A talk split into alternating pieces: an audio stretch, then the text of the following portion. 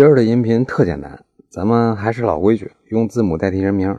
A 女士留言说自己目前有一笔存款，大概是六十三万，现在呢在银行存着，每年银行给的利息是一万一千块钱。现在 A 女士准备在下个月十五号登记结婚，于是就留言问小林：这结婚后每年所得的一万一千块钱的利息，会不会变成夫妻共同财产呀？答案是不会。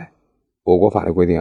一方婚前的存款，即使是在婚后收到的利息，这连本金带利息，仍然全都是个人财产。就算将来离婚了，本金和利息，配偶也是一分钱也分不走。所以，银行利息虽然低，但也不是一点好处也没有。